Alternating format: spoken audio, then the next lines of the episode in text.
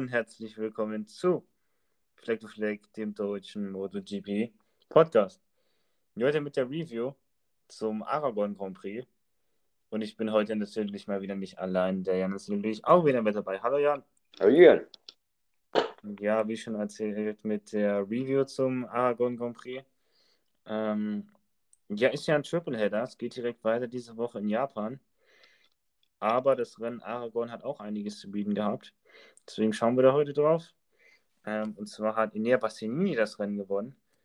Ähm, vor Francesco Bagnaia, also die umgekehrte Reihenfolge von Misano. Ähm, Ducati 1-2 sozusagen. Ähm, ja, Lace Rot Title Contender noch in P3.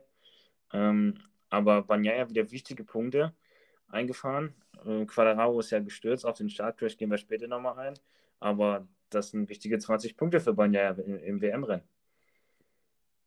Ja, also ich denke mal, in Aragon war mm, mehr oder weniger so eine Art Wendepunkt, ähm, denke ich, weil ähm, es eigentlich ähm, jetzt die beste Voraussetzung für die nächste Rennen für Banyaya, ähm, Alex Spargaro und Bastianini.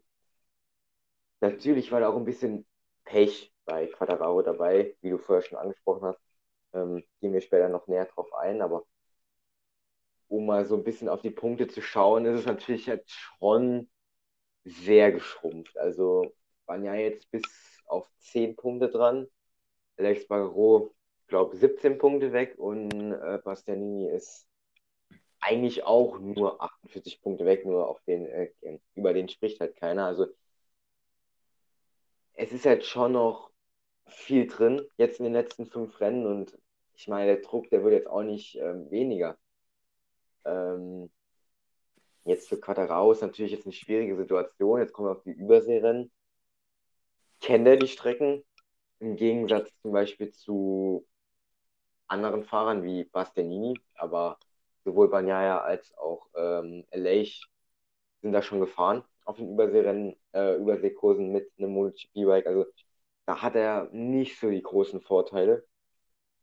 Ähm, und ja, die Streckencharakteristiken, die jetzt auf Quadraro zukommen, sind natürlich jetzt auch nicht die besten. Andererseits kann man das auch nicht sagen, weil ein Spielberg war Quadraro auch sehr stark. Also ich denke generell, die Pace ist immer da. Es kommt halt drauf an, ja, wie er durchkommt im Rennen. Ja, diesmal ist er nicht durchgekommen. Ähm, wurde da von Marc Marquez ja, beeinträchtigt. Deswegen, wurde er, deswegen ist er gestürzt. Ähm, ist da, ja, Marc Marquez aufs Heck gefahren. Er hat da ein bisschen, wollte ein bisschen rüberziehen halt hat er währenddessen ein bisschen das Heck verloren, Quadraro ist dann gestürzt. Hat er auch ziemliche, ähm, ziemlich, hat man auch gesehen, also der hat ja keinen Unterdingesbums da an, wie, wie, wie, nennt man das? So Protection? Ja, so ein, ja, so ein Shirt, das man unten drunter zieht, so, ein, so eine Art Anzug. Also, da hat man die Verbrennung richtig gesehen, ähm, mhm. vom Asphalt da. Also, ja, Quadraro jetzt sicherlich, sag ich mal, er hofft vielleicht ja, auf ein bisschen Glück, weil momentan die Formkurve zeigt schon stark Richtung Banyaya. Ja, natürlich. Ähm, wobei ich sagen muss, dass auch Banyaya, denke auch lieber, ist natürlich logisch, lieber fünf Punkte dran gewesen wäre, als an äh, Paderau als zehn, weil zehn hört sich immer noch so ein bisschen viel an. Ähm, die fünf Punkte hat ihm Bastianini weggenommen, aber ich würde sagen, Bastianini hat sich verdient, jetzt mal wieder ein Rennen zu gewinnen. Ich glaube, das war sein vierter Sieg jetzt. Und nehmen wir einfach mal an, Bastianini wäre jetzt nicht so häufig äh, ohne Punkte ähm, dargestanden bei den Rennen, äh, halt, wo er gefühlt nicht gewonnen hat. Bei der ersten Saison war es eigentlich so, entweder Bastianini win oder halt Sturz. So halt, konnte man das quasi sagen. Ähm, er ist zurück, jetzt nach der Sommerpause bärenstark, muss man sagen. Jetzt also er ist definitiv wieder drin und wer weiß, ähm, auch die Wochenendformate, also jetzt Motegi, gehen wir später noch drauf ein, der Zeitplan, der ist auch ein bisschen anders. Ich denke, Thailand könnte, na, Thailand vielleicht wieder genauso wie wir jetzt gewohnt sind. Jetzt nicht der Zeitplan, aber die Sessions. Aber es kommt dann alles ein bisschen zusammen, Zeitumstellung, das ist alles so Zeug, da muss man sich erstmal äh, ja, wieder dran gewöhnen. Und ähm, aber es sind Profis natürlich, deswegen können die das auf jeden Fall. Aber Bastianini hat auf jeden Fall jetzt sich auch, es auch verdient, jetzt wieder im WM-Kampf äh, mit dabei zu sein, weil 48 Punkte, das sind weniger als zwei Rennsiege. Da muss dann vorne mal noch einer mal ausfallen und Bastianini staubt irgendwie eine gute Platzierung ab, sei es auch nur im Podium, dann ist er da schnell ran und man hat ja jetzt gesehen, wie schnell es kann gehen. Vorm äh, Rennwochenende waren das noch 30 Punkte, die Banyaya äh, weg war vor Aragon und jetzt nach Aragon sind es nur noch 10. Also das geht schon ziemlich schnell und es halt absolut offen, was passiert. Lace Bagro hat auch ein bisschen Punkte aufgeholt in P3 ähm, mit dem Podium ist sicherlich wichtig gewesen für ich jetzt nur mit dem Podium hier in Aragon ähm, da dran zu bleiben der WM und nicht ganz den Anschluss zu verlieren. Ja, Platz 3 war gut. Guter Fight auch gegen Brad Binder. Jetzt speziell im Rennen war ähm, sehr, sehr gut, muss ich sagen. War er hatte nicht die Pace von Banyaya und Bassini, weil die einfach viel zu schnell waren. Das ist, waren viel zu schnell. Ähm, weiß nicht, wie viele Sekunden da zwischen Platz 3 und Platz 2, aber schon, denke ich, viel. Also verhältnismäßig viel. Aber P3, Fight gewonnen gegen Binder, das sind halt am Ende so die Positionen, die es halt ausmachen, weil wäre er hinter Binder, also auf Platz 4 ins Ziel gekommen, ähm, hätte er wiederum drei Punkte verloren und dann wären es 20 Punkte weg und 20 Punkte hören sich mehr an als 17. Ähm, das sind so Nuancen, so Kleinigkeiten, so Details, die sich am Ende dann auch im WM-Stand widerspiegeln. Deswegen Platz 3 auch wieder ein bisschen Selbstvertrauen, denke ich, jetzt getankt und er ist noch voll dabei, 70 Punkte, das ist wenig. Und ähm, ja, das freut uns Zuschauer natürlich, dass das immer noch eng ist und ja, jetzt noch theoretisch, okay, sagen wir so, theoretisch wird es halt einer von entweder Banyaya, Kadarau oder Leish am Ende. Aber theoretisch gesehen sind noch mehr Fahrer also haben noch die Chance, Weltmeister zu werden, aber sind wir mal ganz ehrlich, ich glaube, ab Platz 5, glaube ich, wo, äh, ich glaube, Johann Zark oder Jack Miller, ich glaube, die sind dann schon weiter weg. Ich glaube, die sind 70 Punkte oder so weg. Das, das wird nichts mehr, aber ja, definitiv eng und wie gesagt, es kann alles passieren. Japan, Wetter, Thailand auch, Wetter, Stürme, äh, Taifuns, wie sogar ähm, ähm, gemeldet sind für das Rennwochenende in Motegi. Also ich bin mal gespannt, wie das verlaufen wird. Definitiv. Dann haben wir noch Brett Binder, der ähm, knapp das Podium verpasst hat um zwei Zehntel.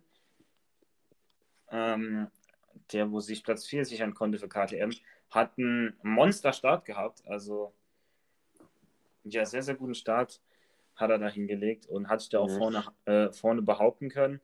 Ähm, ja, und ist da souverän ähm, auf Platz 4 gefahren und hat gezeigt, dass er ganz klar die Speerspitze von KTM ist, weil Miguel Oliveira, die zweitbeste KTM, ist schon wieder elf Sekunden dahinter.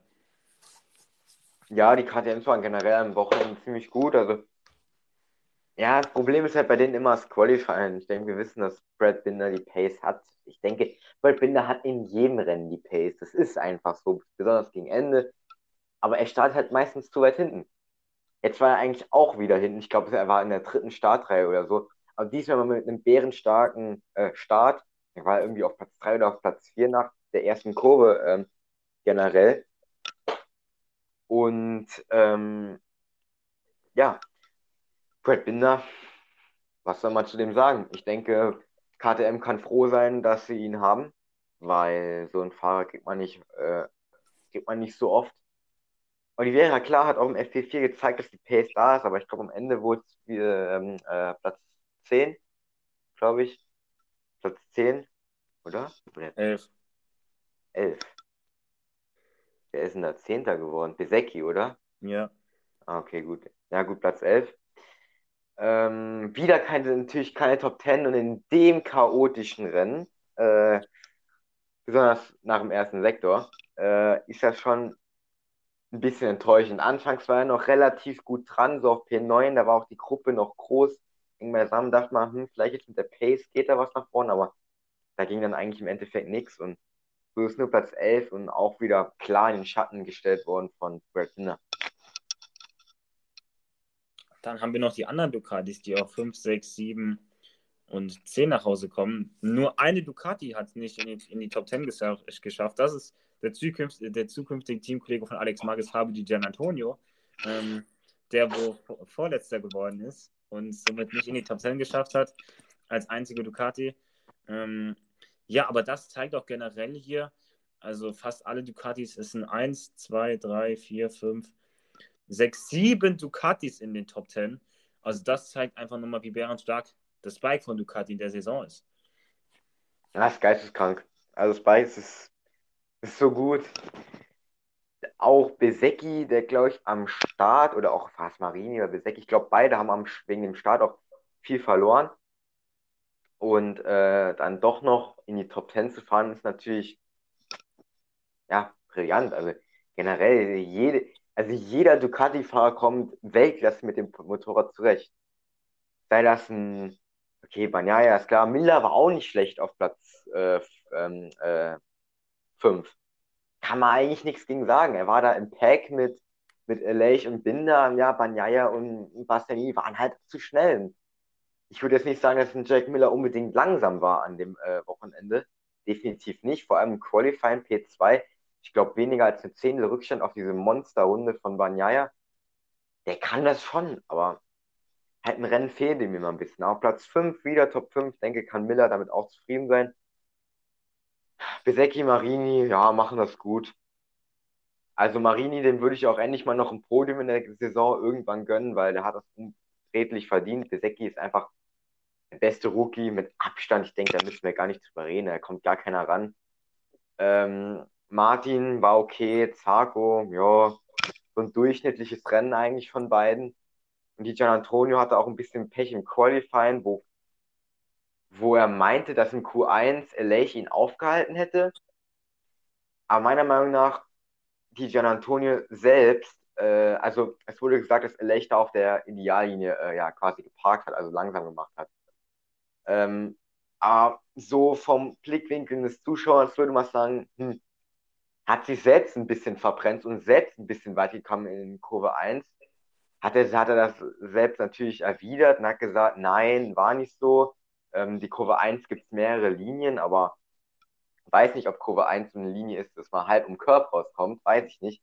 Kenne ich mich nicht mit aus, aber es war ein bisschen unglückliche Situation. Da hat er da ein bisschen Zeit verloren, konnte keine gute Runde mehr setzen, auch dann äh, in dem Start, auf den wir, denke ich, jetzt mal eingehen gleich. Ähm, auch sehr viel verloren. Definitiv. Ähm, bevor wir zu dem Start kommen, kommen wir noch kurz zu Suzuki, ähm, die wo ja mal wieder eigentlich hm, für ihre Verhältnisse unterdurchschnittliches Rennen hatten. Alex Rins auf Platz 9, gerade so in die Top 10 noch reingefahren. Und John Mir, der hat das Wochenende aufgeben müssen, auch kein Start in Japan. Also bei Suzuki merkt man wirklich, dass die Lichter bald ausgehen. Ja, Rins, sehr, sehr schade. Ich denke, hat eine relativ gute Pace, aber hatte halt auch Pech. Musste auch ausweichen beim Start. War dann zwischenzeitlich letzter, ist dann noch in die Top 10 gefahren. Denke, war auch zeitweise der schnellste auf der Strecke. Also Pace ist halt da gewesen. Aber das kann man zu jedem Fahrer sagen, der nicht auf einer Ducati sitzt. Das Qualifying ist einfach zu schwach. Die kommen da nicht an. Also wenn man im Qualifying in der zweiten Reihe steht, dann kann man zufrieden sein. Weil die erste Reihe, äh, sagt mir ein Rennen oder ein Wochenende, wo man nicht drei Ducatis in der Front Row waren. Wüsste ich jetzt nicht so auf Anhieb. Also Aragon, Misano waren es auf jeden Fall. Also Quadraro, der 2020 oder auch meist auch 2020 ein ultra krasses Qualifying-Monster war, kommt da überhaupt nicht mehr gegen an. Genauso wie auch, okay, Aprilia, ähm, äh, LA auf Platz 4 gefahren, war gut, kann man nichts gegen sagen. Platz 4 gegen die Ducatis ist gut. Der auch ein schwieriges Rennwochenende hatte. Zwei Stürze am Freitag, nicht in, Q, nicht in Q2 gekommen, musste über Q1 gehen, das souverän gemeistert. Und dann im Qualifying noch auf Platz 4 zu fahren mit einer echt guten Runde, muss man erstmal machen. Aber ja, Qualifying ist dann so, Platz 1 war eine 46-0 von Banyaya und Platz 6 war eine 46-8 von Quadraro. Oder Quadraro. Quadraro, nicht Quadraro, genau. Äh, und äh, ja, Quadraro eine 46,8, 8 Zehntel weg.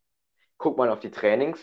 Ja, Platz 1 bis ja, easy, so Platz 20, 8 Zehntel.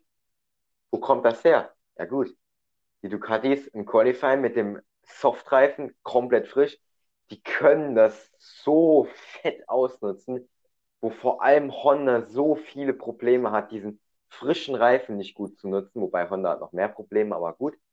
Ähm, die können da noch so viel rausholen. Ja, ja, wäre fast eine 45er Zeit gefahren in Aragon. Das ist halt schon extrem schnell.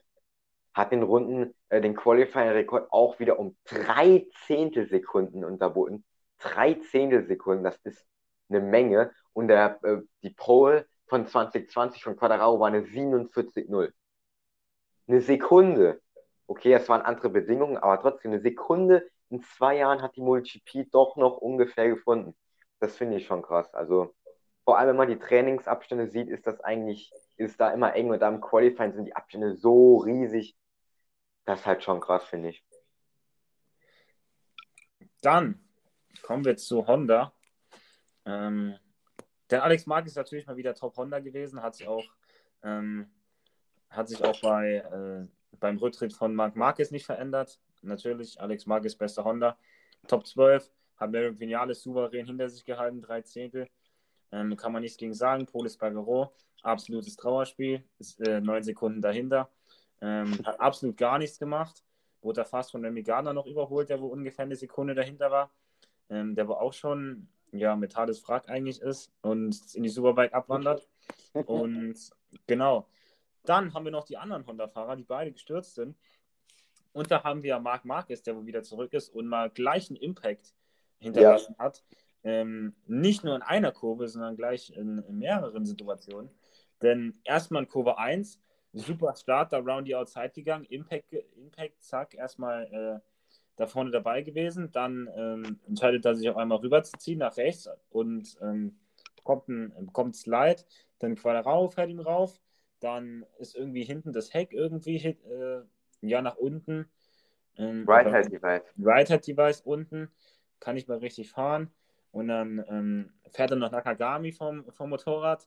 Ähm, da gibt es erst den ersten Check und dann mag Marcus nochmal mit so der Schulter so ein bisschen so ein zweiter Check, dass er nicht auch noch vom Motorrad runter äh, wird. Dann wird der Nakagami vom Motorrad geholt. Alex Marquez muss bremsen. Alle anderen müssen da irgendwie vorbeifahren an Nakagami, um ihn nicht zu überfahren. Dann ähm, Nakagami fünf Stunden später ein Instagram-Post äh, mit, einer, mit, einer, mit einem Gipsarm. Also man hat gemerkt, ähm, wenn Marc Marquez wieder da ist, da ist auf jeden Fall immer ordentlich Würze dabei. Ja, der Start, der war. Ja, erstmal die Sache mit Quadrao. Ich denke, das wissen wir jetzt alle. Sturz. Äh, aber dann interessant. Hat er selbst gesagt, ja, okay, dann äh, ist er dann gefahren, wie du gesagt hast, wollte so ein bisschen die Linie kreuzen. Hat dann gemeint, okay, nächste Kurve, das geht eigentlich noch. Ist, also er, er wusste zu der Zeit, also nach dem Crash von Quadrao, noch nicht, dass das mit dem Right-Hand-Device nicht stimmt. So, dann zack, nächste Kurve gefahren, hat gemerkt, äh, ja, es geht eigentlich. Dann beim Beschleunigen, oh, was ist denn hier passiert? Irgendwie so tief alles. Da ist er natürlich in die Kurve gefahren. Dann ist er, hat er beschleunigt.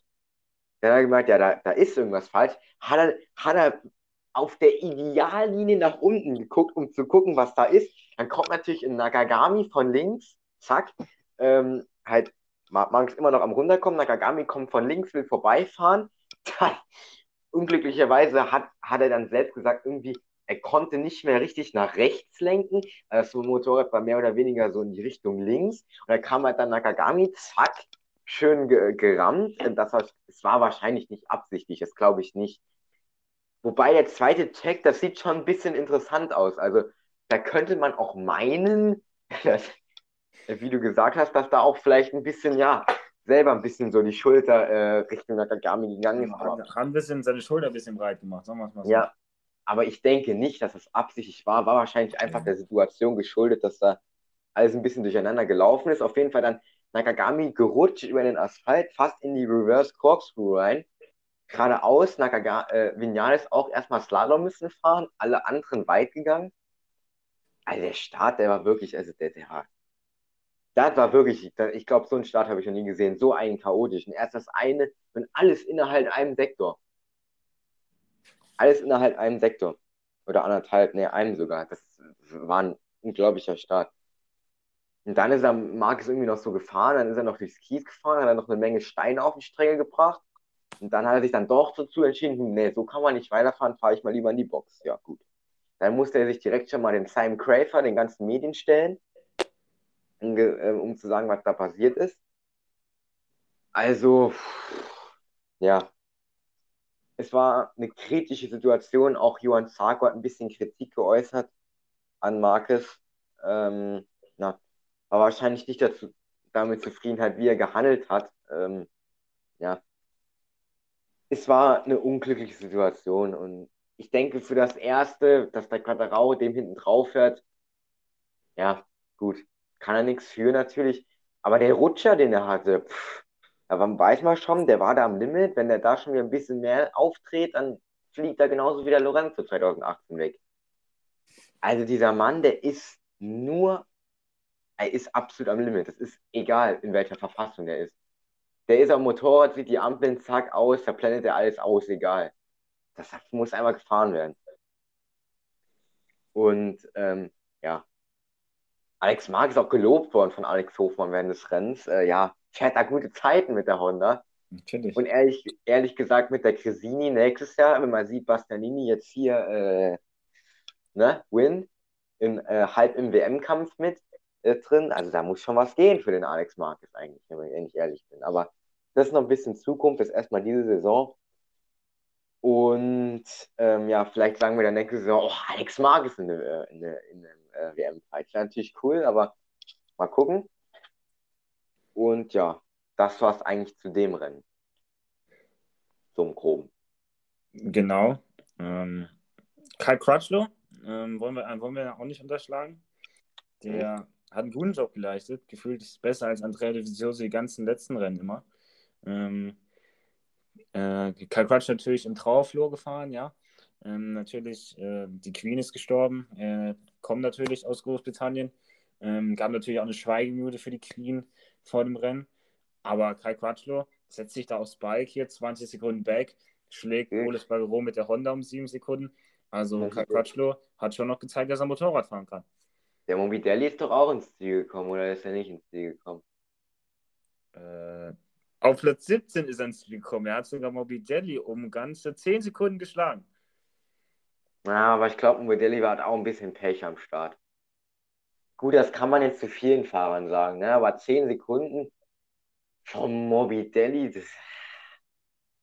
also so ein Vinales war ja auch weit weg und so ein Rins auch und der hat noch viel aufgeholt. Oh, Mobidelli, das gibt es doch nicht, dass der, der hat 2020 da ein Rennen gewonnen. Ein Rennen gewonnen. Und jetzt dümpelt der da 10 Sekunden hinterm Karl Quatschlo rum, der gefühlt seit fünf Jahren kein MotoGP-Weit mehr gefahren ist. Eine Sekunde macht... vor Darren Binder. Mobidelli. Ja. Ja, immerhin. Dritt, äh, zweitbeste Yamaha. Das hört sich ja, wenn man dazu hört, gar nicht so schlecht an. Ja. Deswegen hätte der Doktor der Rossi weitergemacht, immer zweitbester Yamaha. Kann man In, in man, dem Rennen hätte er sogar beste Yamaha sein können. Eben, stimmt. Also Quatsch, ja, es ist einfach, es ist ein, Quatsch ist einfach ein guter Fahrer, kann man nichts gegen sagen, habe ich immer gesagt. Quattro hätte einfach mal ein besseres Bike verdient. Okay, der war 2000, ähm, also war in den, äh, immer langsam, war ja schon bei Ducati. So ist er jetzt nicht, aber. Ähm, da war Ducati noch schlecht. Ja, schon eigentlich. Also, wo Ducati so wirklich gut geworden ist, würde ich sagen 2016, spätestens 2017. Da waren wir, klar, früher mit Stoner, der 12 PS mehr hatte als die anderen, aber es ist noch was anderes. Aber jetzt die äh, neue äh, Ducati ähm, natürlich ähm, seit 2016, 17 würde ich sagen, äh, wirklich vorne mit dabei. Aber Quattro kann man echt nichts gegen sagen. Ich glaube, der hat auch lange gegen, gegen Vinales auch lange gefeiert, hatte mal einmal ein Bild. Also ich kann nichts Negatives gegen ihn sagen. Und wer weiß jetzt Motegi, die ganzen Rookies, die die Strecke da nicht kennen und so und Quattro, der da schon, schon sehr oft gefahren ist, denke, kann man da schon wieder vielleicht ein Punkteergebnis anstreben. Ich denke auch, das ist das Ziel für RNF ja mal zumindest ein paar Punkte jetzt in den letzten Rennen noch zu holen. Definitiv. Ähm, aber ja, ich glaube, sonst haben wir an dem Rennen eigentlich nicht mehr viel. Ja. Dann schauen wir auf die kleineren Klassen. Ähm, Mode 2 und Mode 3. Mode 2 hat Pedro Acosta gewonnen, vor Aaron Canet und Augusto Fernandes. Ähm, Fernandes, ja. Genau. Ja, Driver next year. Ähm, ja, Marcel Schrotter ist ähm, gestürzt. Ich glaube, direkt erste Runde war das. Ich habe das Rennen nicht geguckt, aber ich glaube schon. Genau. Der ist erste Runde im Startcrash, war das. Äh, First Lap. Ähm, aber Pedro kostet das Rennen gewonnen. Eigentlich gute Pace gehabt. Hat sich da so ein bisschen durch Feld flügen müssen, so von Platz 3, wo war der? 3, 4. Hat dann ähm, Canet und Fernandes, der das Rennen lange angeführt hat. Und wurde doch noch von Canet und Acosta aufgefressen auf P3. Aber ja, Augusto Fernandes wird sicherlich auch so ein bisschen auf die WM gucken. Ja, sicher. Augusto Fernandes wird, klar, dieser Ziel wird natürlich sein, Weltmeister zu werden, ist natürlich klar. Das ist natürlich der perfekte Abschluss in der Moto 2 jetzt mit einem WM-Titel. Ähm, wird schwer. Ich glaube, sieben Punkte hinter Augusto lauert ja, der Japaner Ayogura. Ich denke, der ist auch äh, ja, ziemlich motiviert, ähm, allein schon wegen seinem Heimrennen für sich als Fahrer in Japan und auch für sein Heimrennen vom Team Honda Team Asia. Und dann geht es natürlich weiter nach Thailand. Das ist jetzt auch jetzt nicht unbedingt Heimrennen, aber es ist Heimrennen von Sompia Chandra, seinem Teamkollegen. Ähm, ja, also äh, das wird auf jeden Fall interessant werden. Aber ich bin da schon bei Augusto, dass er das irgendwie über die Bühne schaukelt äh, bis zum Saisonende. Dann haben wir Isan Guevara in der Moto 3, der wo einen Riesenschritt in Richtung WM gemacht hat. Jetzt 33 Punkte vor Garcia, seinem Achsenverfolger. Ähm, und 50, 56 Punkte oder so vor Dennis Foggia. Also Guevara, wenn er aus eigenen, wenn er keinen Fehler gemacht hat, hat die WM eigentlich 33 Punkte, ist eigentlich schon Saves Polster. Das kann der eigentlich nicht mehr verkacken. Ne? Wenn er es verkackt, wäre schon ganz schön peinlich, wenn wir mal ehrlich sagen. Ähm, da muss man dann auch noch Ayumu Sasaki loben auf Platz 2 ähm, und Daniel Holgado ähm, auf P3. Aber ein anderer Zwischenfall, wo ein Aragon Schlagzeilen bereitet hat, ist, dass das ähm, Husqvarna-Team, glaube ich, war es, ähm, ja. da äh, den, den Fernandes aufgehalten hat. Und ja, die, die, wollten quasi nicht, dass er sich da ranhängt. Und ja, das war ganz kurios. Ja, das war im Qualifying äh, Q2, Moto 3. Also, Fernandes wollte halt ganz normal rausfahren, wie es in der Moto 3 immer ist, wollten halt schauen halt immer, dass die den perfekten Windschatten kriegen, um die bestmögliche Runde zu fahren. Ähm, ja, gut. Hat nicht so ganz funktioniert, weil Adrian Fernandes hat natürlich auf Sasaki, einen schnellen Fahrer, gewartet. Dann irgendwie ganz komisch, was ich nicht richtig verstanden habe, ist, die, also wo, die, wo ich die Kamera, wo ich das Bild gesehen habe, war irgendwie, habe ich nicht verstanden, die, ähm, wie heißt es? die, die Husqvarna, so zwei Mechaniker waren es, die waren irgendwie an der Box. Ich weiß nicht, was die wollten.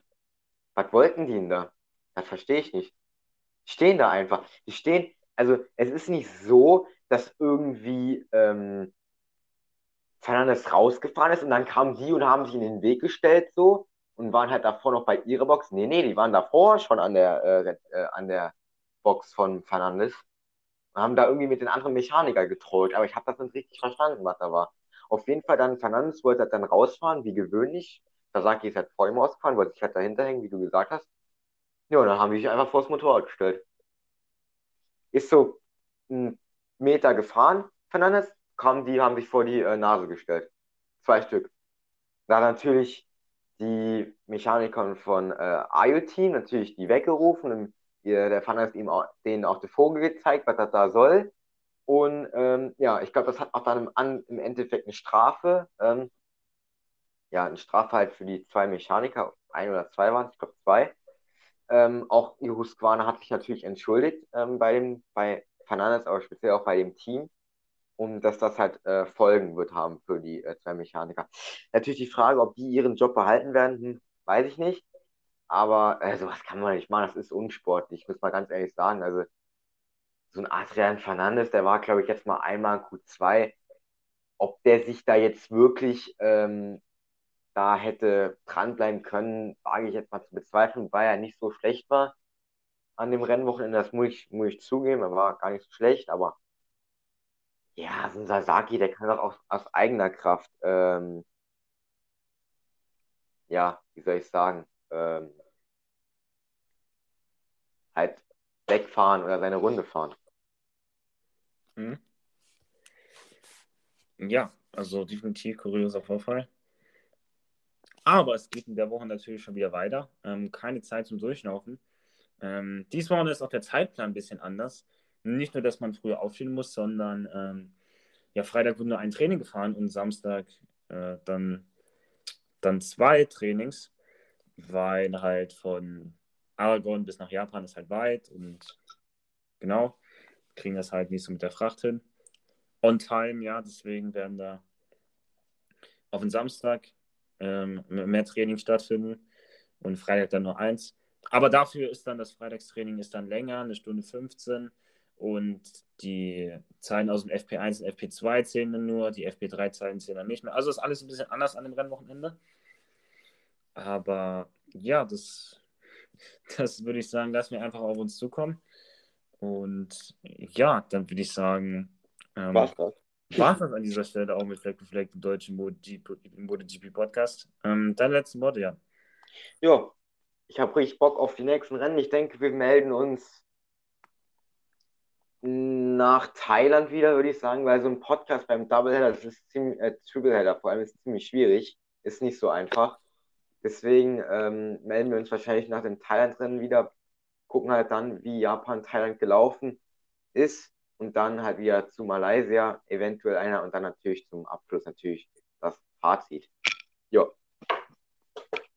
Genau, so sieht der Fahrplan aus. Ähm, ja, dann gebt uns gerne positive, positive Bewertung, wenn euch der Podcast gefallen hat. Folgt uns auf Instagram. Und dann würde ich sagen, wir sind raus. Ciao. Ciao.